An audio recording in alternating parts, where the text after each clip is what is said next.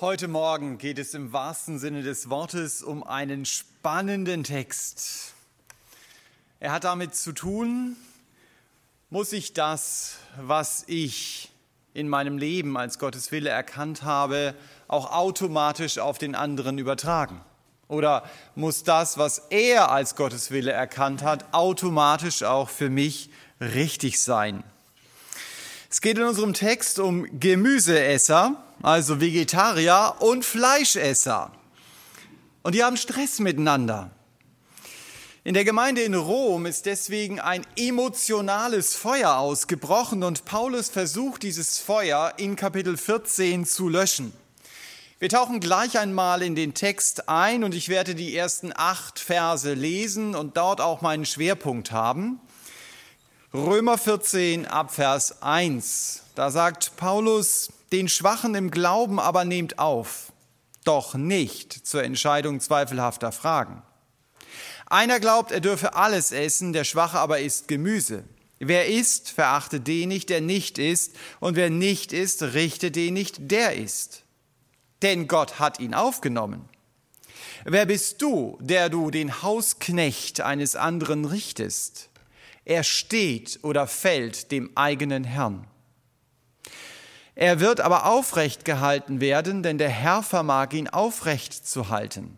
Der eine hält einen Tag vor dem anderen, der andere aber hält jeden Tag gleich. Jeder aber sei in, seiner, in seinem eigenen Sinn völlig überzeugt.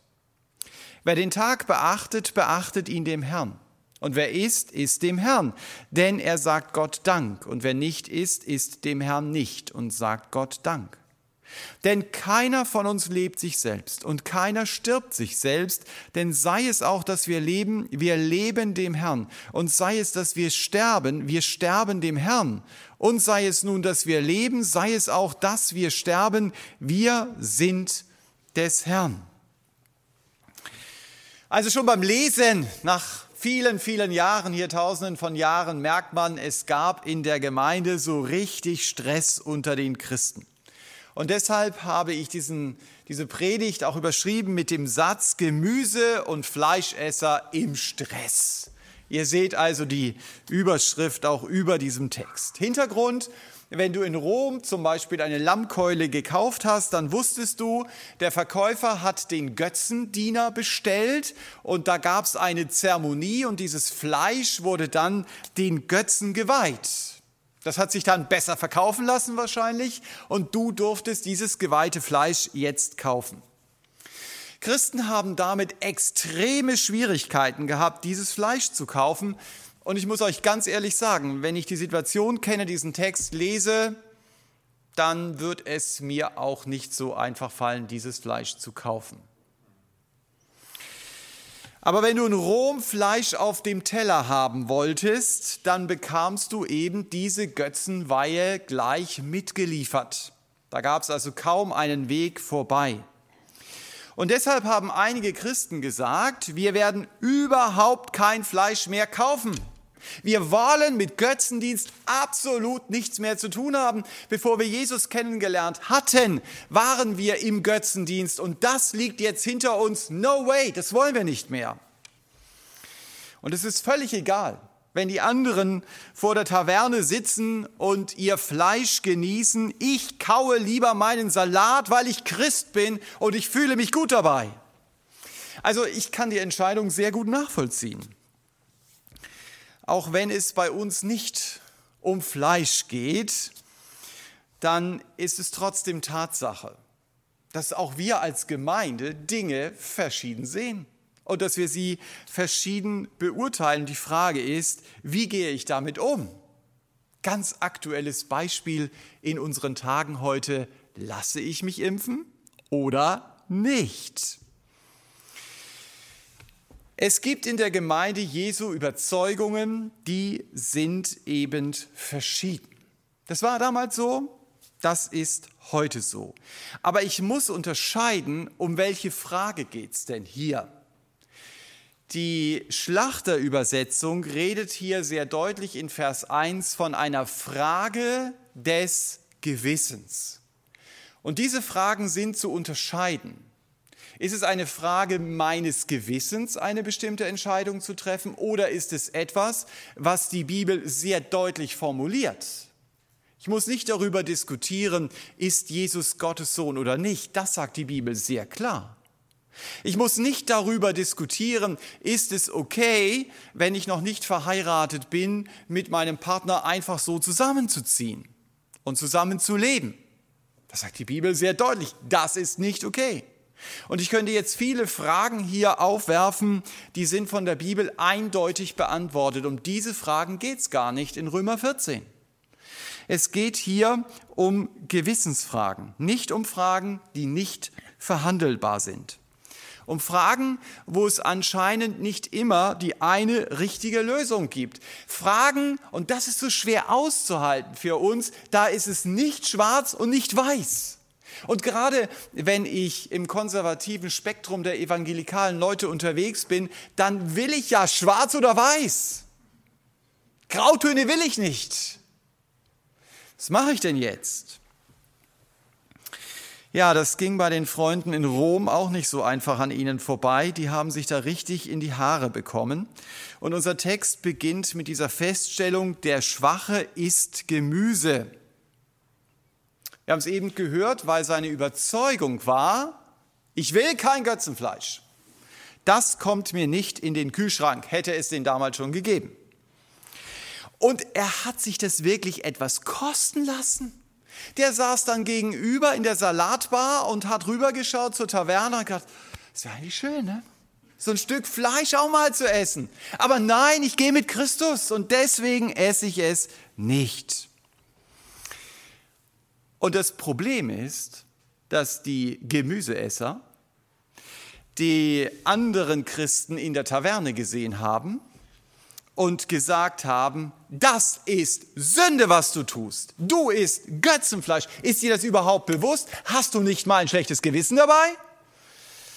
Es ist immer problematisch, wenn ich zu Dingen, zu denen die Bibel sich nicht eindeutig äußert, Bibelstellen suche um meine Erkenntnis zu unterstützen und, und ich glaube, das ist der Punkt, diese Frage zur Bekenntnisfrage mache. Und scheinbar gibt mir dieses Denken eben dann die Sicherheit. Ich beurteile aufgrund natürlich von äußeren Dingen, wo denn der andere auf der geistlichen Leiter steht. Und da die Kriterien ja von mir eingeführt wurden, kann es ja gar nicht anders sein, als dass ich höher stehe. Aber diese äußere Frage gibt mir da auch entsprechende Sicherheit. Um auf mein Beispiel zurückzukommen, wenn ich mich als Gemüseesser nicht impfen lasse und dadurch Nachteile bekomme, dann weiß ich, bin auf jeden Fall geistlicher als der andere, der es tut. Das ist meine Denke. Und dabei übersehe ich, es gibt auf meinem Weg mit Jesus Fragen, in denen ich durchaus unterschiedlich entscheiden kann. Im Blick auf die Impfung gibt es, das wisst ihr alle, eine Menge medizinischer Fragen, die nicht geklärt sind. Ich habe es gerade, oder ja, ich habe es gestern, glaube ich, gehört von unserem Gesundheitsminister, der gesagt hat, nicht geklärt ist ja, wie lange wirkt es überhaupt? Nicht geklärt ist, bin ich immer noch ansteckend oder bin ich es nicht? Äh, das hat er gesagt, um deutlich zu machen, auch wenn wir eine hohe Rate der Geimpften haben, stellt euch schon mal darauf ein, die Maßnahmen bleiben. Das wollte er eigentlich sagen, das hat er auch gesagt, ja. Äh, mit diesen medizinischen Fragen, und da gibt es eine Menge mehr, muss ich mich auseinandersetzen. Welchen Nutzen hat es für mich und welche Risiken und Nebenwirkungen hat das? Und dann muss ich mich persönlich entscheiden, lasse ich mich impfen, lasse ich mich nicht impfen. Aber es ist eine persönliche Entscheidung. Es ist eine individuelle Entscheidung.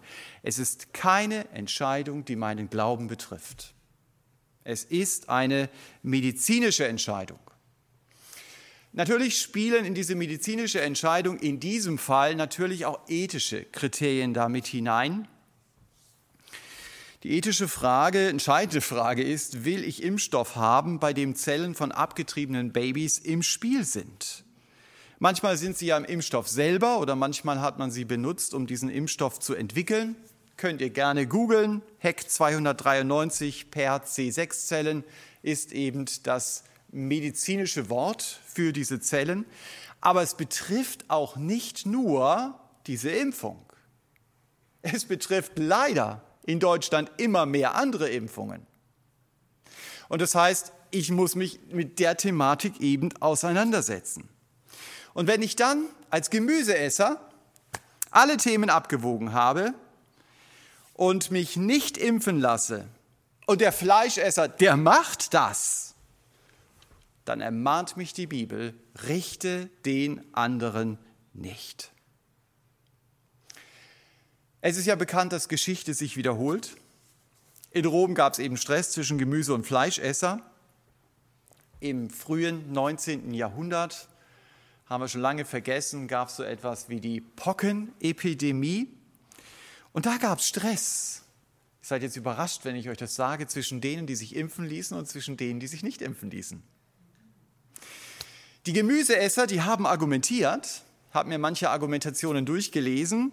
Unter anderem haben sie argumentiert, da sich nach biblischem Zeugnis nur der Antichrist Gott widersetzt, widersetzt sich auch der Mensch der göttlichen Ordnung, wenn er die Schutzimpfung annimmt. Deshalb sei die Schutzimpfung eine teuflische Tat. Und die Pockennarbe, die nach der Impfung zurückblieb, wurde als Zeichen des Antichristen und der Teufelsverschreibung gesehen. Das haben auch Menschen gesagt, die mit Jesus unterwegs waren und die nach dem Text in Römer 14 Gemüse gegessen haben.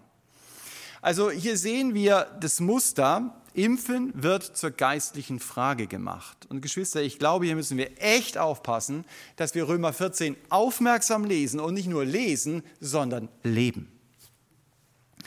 Der andere folgt Jesus nicht weniger oder nicht mehr nach, weil er in dieser wichtigen Frage sich anders entscheidet, als ich denke. Das ist mal das Thema Gemüseesser. Ich sollte aber auch verstehen, und das ist so das zweite Thema, das Paulus hier aufrollt, auch Fleischesser kommen in den Himmel. Hättest du vielleicht gar nicht für möglich gehalten, aber es war. Und das, obwohl Paulus in Apostelgeschichte 15, Vers 20 sagt, hütet euch vor der Verunreinigung der Götzen. Und jetzt essen sie trotzdem Götzenopferfleisch und offensichtlich scheinen sie in den Himmel zu kommen. Warum kann ich das behaupten? Weil Gott selbst die Fleischesser verteidigt. So sehen wir es in unserem Text. Weil Gott den Gemüseessern sagt, wer bist du denn eigentlich, dass du meine Kinder richtest? Was bildest du, Gemüseesser, dir eigentlich ein? Ich habe diesen Fleischesser angenommen und ich werde sie zum Ziel bringen. Und wenn einer das Leben der Fleischesser beurteilt, dann ich Gott und nicht du. Und ich Gott werde den Fleischesser aufrechterhalten, den, der Dinge tut, die du überhaupt nicht verstehen kannst und die du sogar für Sünde hältst. Ich muss sagen, ich finde die Verse gar nicht so einfach. Natürlich kann ich mit diesen Versen auch nicht jede Ermahnung aushebeln.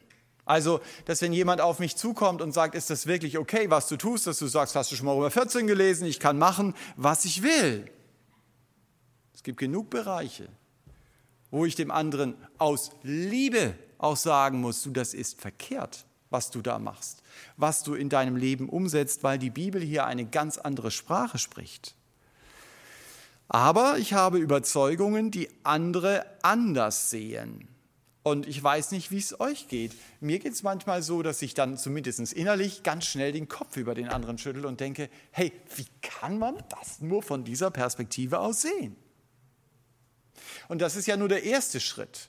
Der zweite Schritt ist, dass ich mich dann zum Richter über den anderen berufen fühle.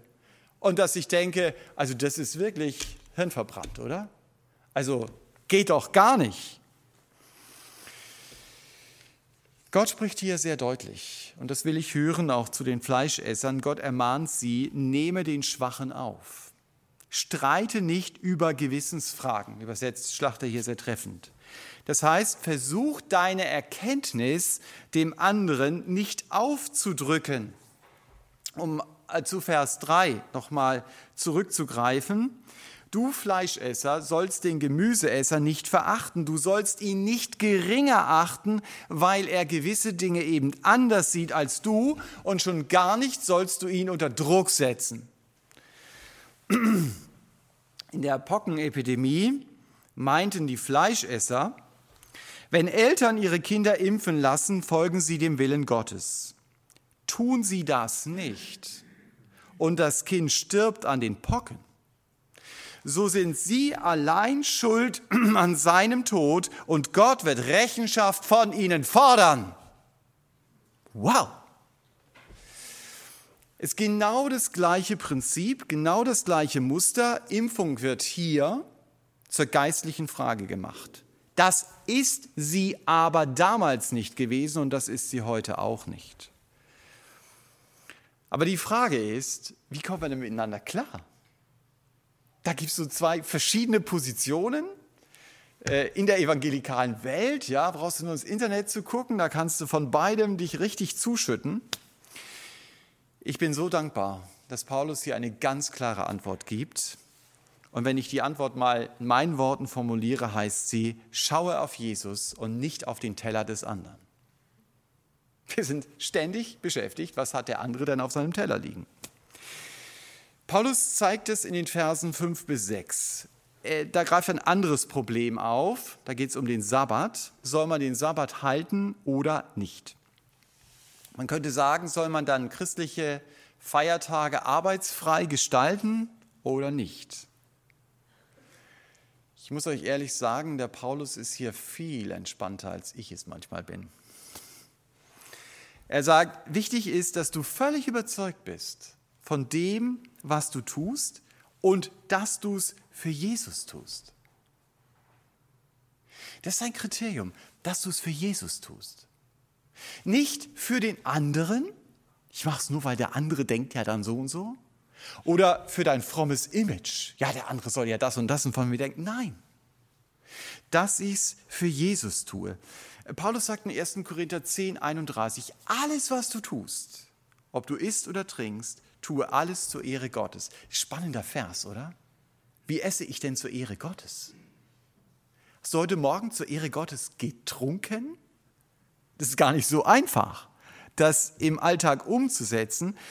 Aber was dort Paulus auch sagt im Korintherbrief, sage, nee, hier, was er im Römerbrief sagt, sage Gott Danke für das, was du tust. Ich finde es ein sehr guter Maßstab. Wenn du nicht Danke sagen kannst, dann tu es nicht. Wenn du Gott nicht Danke sagen kannst für den Film, den du dir anschauen möchtest, kannst du ein bisschen Trailer schon mal gucken, dann weißt du, was vorkommt. Dann schau ihn nicht an. Wenn du Gott nicht Danke sagen kannst für das Urlaubsziel, zu dem du dich bewegen möchtest, dann buch es nicht. Und es gibt äh, da ganz, ganz viele Möglichkeiten oder Beispiele, die ich jetzt äh, erwähnen könnte. Kann ich Gott Danke sagen für das, was ich tue? Noch eine ganz wichtige Beobachtung aus Vers 5. Jeder sei in seinem eigenen Sinn völlig überzeugt, schreibt Paulus dort ja. Das passt zu dem später kommenden Vers in diesem Kapitel, zu dem Vers 25. Da sagt er, wer aber zweifelt, wenn er isst, ist verurteilt, weil er es nicht aus Glauben tut. Aber alles, was nicht aus Glauben geschieht, ist Sünde. Was heißt denn das? Gott zeigt uns in seinem Wort Leitlinien. Da gibt es die Linie links, die darfst du nicht überschreiten, und da gibt es die Leitlinie rechts, die darfst du nicht überschreiten. Zum Beispiel, Lüge geht gar nicht. Und zwischen diesen Leitlinien sind wir unterwegs. Und wir haben alle ein verschiedenes Gewissen. Die einen sind da ganz an der Seite unterwegs also wenn ich etwas unabsichtlich sage, was nicht 100 Prozent die dritte Zahl hinter dem Komma nicht der Wahrheit entspricht, dann ist es Lüge. Und dann sind vielleicht Leute da unterwegs, wo du denkst, na, aber so war, war das jetzt auch nicht, was er gesagt hat. Aber er hat da kein schlechtes Gewissen dabei. Wir haben unterschiedliche Gewissen. Die einen, die haben so ein bisschen Gewissen wie eine Sackwaage. Ne? Kannst du raufstellen und äh, fängt erst beim Kilo an und passt dann.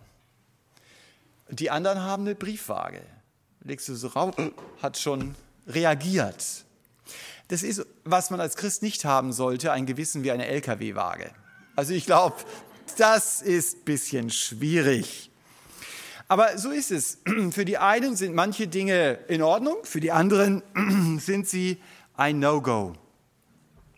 Aber Paulus lehrt hier ein sehr wichtiges Prinzip. Er sagt, wenn du ein engeres Gewissen hast, dann darfst du es nicht bewusst überlaufen dann ist das für dich Sünde.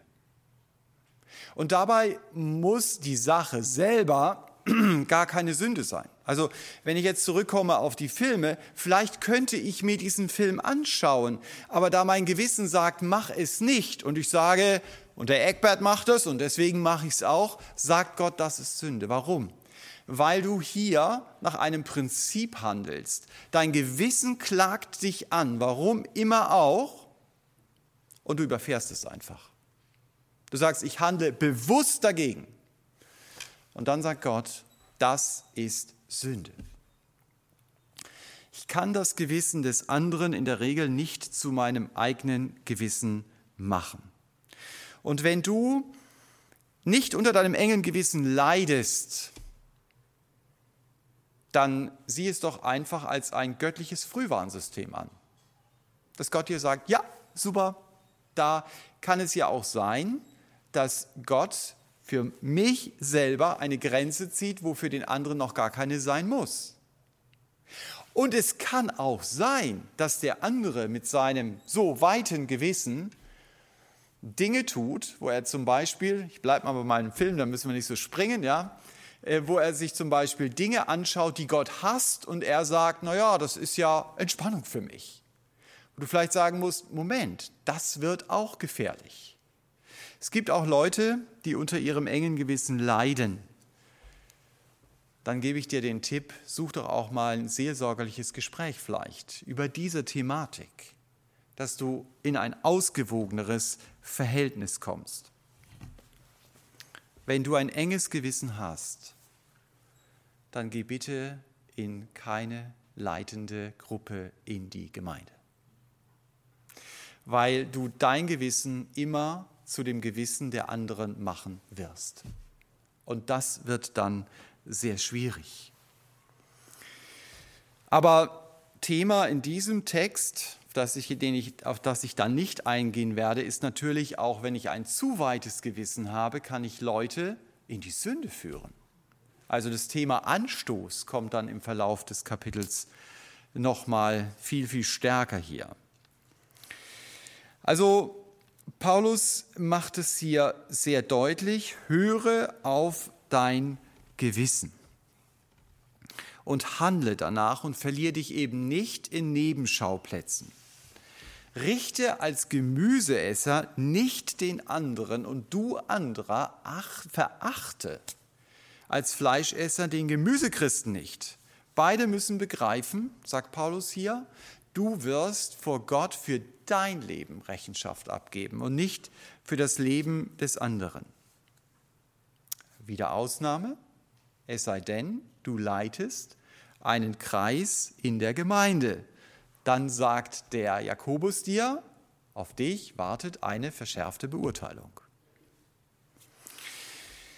Und trotzdem muss ich aufpassen, dass ich dem anderen nicht etwas vorschreibe in seinem persönlichen Leben, was Gott ihm nicht vorschreibt. Noch eine Ausnahme, wir sind ja in Deutschland, ne, da muss man immer sagen, aber man muss es differenziert anschauen. Äh, in einer Gemeinde braucht man Ordnungen. Und diese Ordnungen kommen nicht immer aus der Bibel, die haben sich bewährt. Zum Beispiel unser Gottesdienstablauf, das ist eine gewisse Ordnung, aber das können andere Gemeinden auch völlig anders machen. Das ist weder schlechter noch besser. Also da muss ich aufpassen, dass ich das, was ich mache, nicht letztendlich zum Maßstab erhebe, wenn die Bibel daraus keinen Maßstab macht. Aber jetzt nochmal unseren Blick so auf die letzten Verse, der Verse, die ich vorgelesen habe. Ich finde es so klasse, dass Paulus am Ende dieses Abschnitts Jesus in den Mittelpunkt stellt, dass er sagt, du lebst doch nicht für dich selbst. Du lebst doch für diesen Herrn.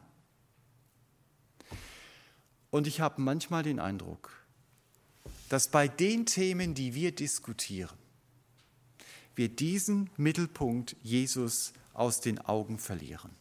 Diese Tatsache, ich lebe doch nicht für mich. Und nicht für mich zu leben heißt auch, den anderen mit Augen der Liebe zu sehen. Und auch zu sagen, wo kann ich ihm dienen? Wo kann ich ihm dienen? Wo, wo kann ich meine Liebe dem anderen sehr deutlich zeigen? Der Herr Jesus hat ja zwölf Jünger gehabt, bekanntlicherweise, und zwei davon hießen Matthäus und Simon Zelotes. Bevor die Jesus kennengelernt haben, waren die ganz anders unterwegs. Der Matthäus, der hat mit den Römern zusammengearbeitet und das war einträglich, der hat aber etliches verdient. Simon Zelotes hatte auch einen Wahlspruch. Und dieser Wahlspruch hieß, nur ein toter Römer ist ein guter Römer. Ich kann mir vorstellen, dass die Jünger durchaus auch über Politik diskutiert haben. Wenn die beiden ins Gespräch gekommen sind, ich weiß nicht, ob die irgendeinen so Mediator gebraucht hätten. Ja, auf jeden Fall eine sehr engagierte Diskussion. Und das war auch gut so. Aber was noch viel besser war, die beiden haben sich bei Jesus getroffen. Er war ihre Mitte. Und deswegen konnten sie auch in dieser engen Gemeinschaft, in der sie die drei Jahre gelebt haben, leben. Auch wenn sie an diesen Punkten so andere Vorstellungen hatten. Und natürlich, wenn wir in der Gemeinde unterschiedliche Sichtweisen auf manche Themen haben, für manches müssen wir entscheiden, das müssen wir als Gemeinde so und so handhaben. Da muss man auch Kompromisse suchen. Das geht nicht anders. Aber manches muss man gar nicht im Rahmen der Gemeinde entscheiden. Und ich wünsche uns, dass das, was auf unserer Fahne steht, Jesus ist unser Thema, nicht nur auf unserer Fahne steht, sondern auch in unseren Gesprächen deutlich wird. Es ist völlig okay, dass ich mich meinetwegen auch sehr kontrovers über Impfung, Politik oder Sport oder irgendwelche anderen Dinge unterhalte. Da gibt es bei uns unterschiedliche Meinungen. Das wirst du schon merken, wenn du ins Gespräch kommst. Und es wäre auch sehr seltsam, wenn alle die gleiche Meinung hätten. Dann müsste man sich fragen, sind wir eine Sekte mit einem uniformen Denken? Aber wir sind doch nicht dazu berufen, wie die Leute hier in Römer 14 uns gegenseitig zu behaken sondern wir sind dazu berufen, uns gegenseitig zu helfen, wie Paulus das hier in den letzten Versen betont, auf Jesus zu schauen. Und das können wir ganz praktisch machen indem ich dem anderen davon erzähle, was mir heute Morgen beim Bibellesen wichtig geworden ist. Oder was ich diese Woche mit Gott erlebt habe. Du liest es hier, okay, wir leben dem Herrn. Was heißt denn das praktisch? Wie sieht denn das in deinem Alltag aus? Was würde denn dein Nachbar sagen, wenn man zu ihm geht und sagt, wir haben da so einen coolen Vers aus der Bibel, wir leben dem Herrn. Sagen Sie mal, Ihr Nachbar, der ist ja Christ. Wie lebt er das? Sehen Sie das?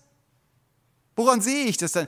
Hey, das ist ein Thema, wenn ich darüber ins Gespräch komme, das bringt mich wirklich weiter. Ich glaube, wir halten uns manchmal bei Themen auf, die bringen uns nicht wirklich weiter. Hab deinen Blick dafür, dass es dich weiterbringt. Ich lebe mit dem Herrn.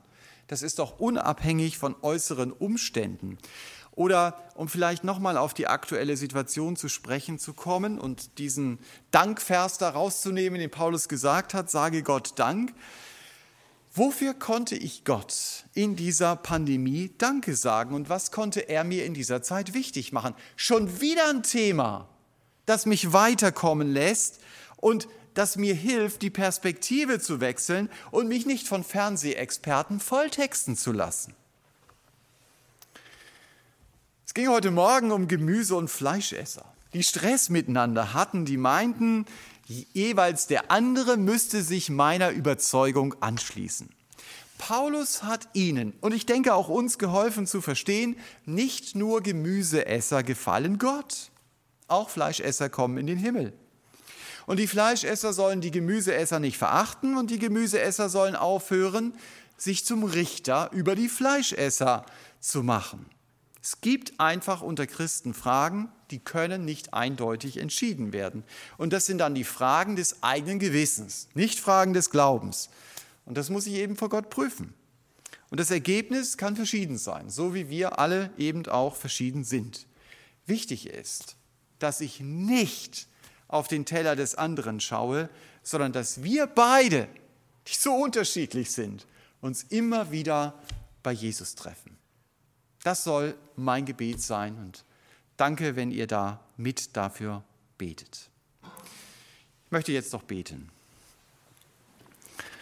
Herr Jesus, danke für dieses Finale des ersten Abschnitts aus Römer 14, wo Paulus das so deutlich macht. Lebe für deinen Herrn, der dich erkauft hat, der sein Leben für dich gab. Treff dich immer wieder bei ihm und behalte ihn im Blick. Ich möchte dich das für mich bitten dass das so ist. Und ich möchte dich das auch für uns bitten, Herr, dass wir dich im Blick behalten und dass der Blick auf dich uns in unserem Alltag ermutigt und dass er uns hilft, auch bei kontroversen Meinungen miteinander weiterzugehen. Danke für dieses Kapitel, das du uns hast in die Bibel schreiben lassen und dass wir sehen, Herr, du bist so weise und wir dürfen hier auch von dir immer wieder lernen.